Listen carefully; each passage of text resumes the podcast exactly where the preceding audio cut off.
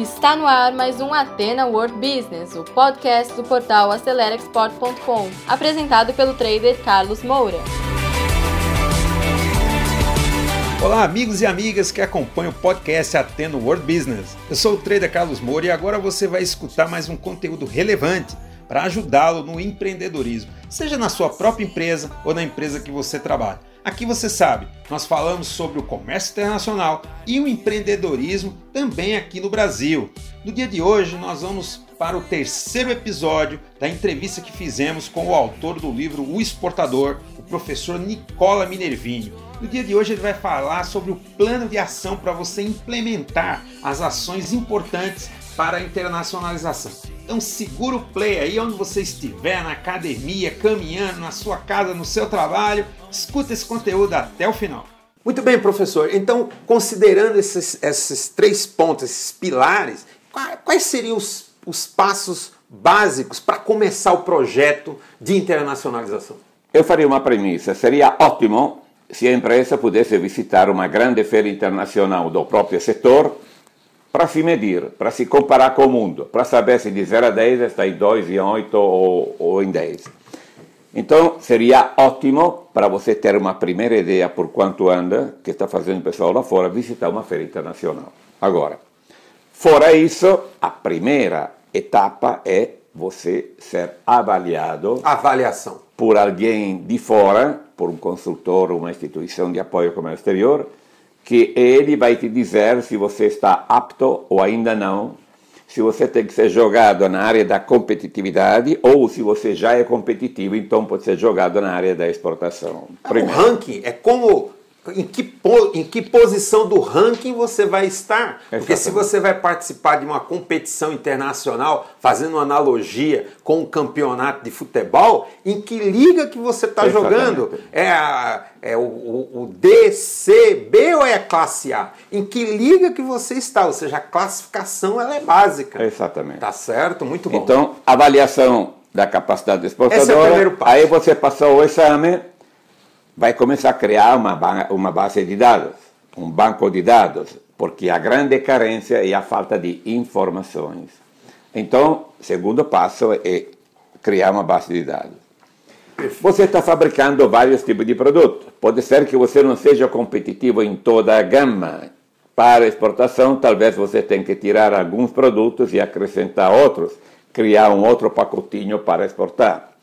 Então, devido a que normalmente a gente tem poucos recursos, não podemos investir os poucos recursos em uma gama muito grande de produtos. Eu tenho que ver onde eu sou melhor, onde eu sou bom, onde eu sou menos atacável, menos vulnerável. Tá certo. Dito isso, o outro passo seria identificar em que mercado eu vou. onde? Em que local? Onde? Na Bolívia, no Paraguai, na Polônia ou no Vietnã. Tá bom. Não pegar muito mercados.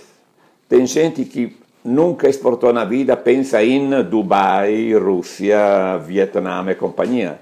Eu diria, vamos começar a fazer experiência aqui pertinho, vamos reduzir o custo da inexperiência. Se você quer fazer um pulo muito grande, não, eu quero exportar para o Japão, Estados Unidos, Alemanha, companhia, mas você nem sequer está vendendo aqui na, na, fronteira. Não tem foco. Pode ser que vai ter problemas. Claro. Então, identificar mercado, uma meia dúzia, máximo cinco ou seis. Uma vez que você identifica o mercado, tem que identificar em que segmento de mercado, alto, baixo, médio, claro. etc, etc. Uma vez que você fez isso, tem que definir como é que você vai entrar no mercado. Se você tiver dinheiro, vai fazer uma fábrica. Se você não tiver muito dinheiro, vai fazer talvez uma filial comercial. Se você é uma pequena e média empresa, talvez vai buscar um distribuidor, ah, vai buscar aliança. um agente, ou vai fazer uma aliança. Tem N formas. Uma vez então que você decidiu como você vai entrar no mercado, aí que entra o plano de promoção e comunicação. Ah. Para o pessoal lá fora, lá fora não, no mercado que você escolheu, sabe que você existe, que você é bom, que você faz um bom produto, etc. Então, no plano de promoção, é aí que entra a feira, a missão empresarial, a internet, a viagem no exterior, etc. E aqui, eu, me permita, professor, dar um alerta para os nossos seguidores. Você que nos acompanha nesse momento, o brasileiro tem a tendência primeiro fazer o marketing para depois fazer a preparação. E não é o caso. Veja que hoje no Brasil o marketing digital é uma plataforma de promoção relativamente barata e que você pode, não é verdade, fazer a, pro, a, pro, a propaganda, você pode fazer a propaganda do seu produto para o mundo inteiro através do Google, do AdWords e outras ferramentas, mas quantas etapas anteriores o professor falou antes de você fazer o seu marketing digital? Porque não se engane, o comprador lá fora não é tolo, porque claro. senão ele não compraria. Então, tem muitas etapas anteriores da promoção dentro do marketing digital, por exemplo. Continuando, professor. Exatamente. Se a gente faz uma boa promoção, é provável que a promoção vai gerar consultas. Aí você vai receber consultas de parceiros XY, aí entra a seleção do parceiro. E aqui também um outro tema nós estamos selecionando o pessoal com quem estamos trabalhando, foram eles que têm selecionado a nós. A. B.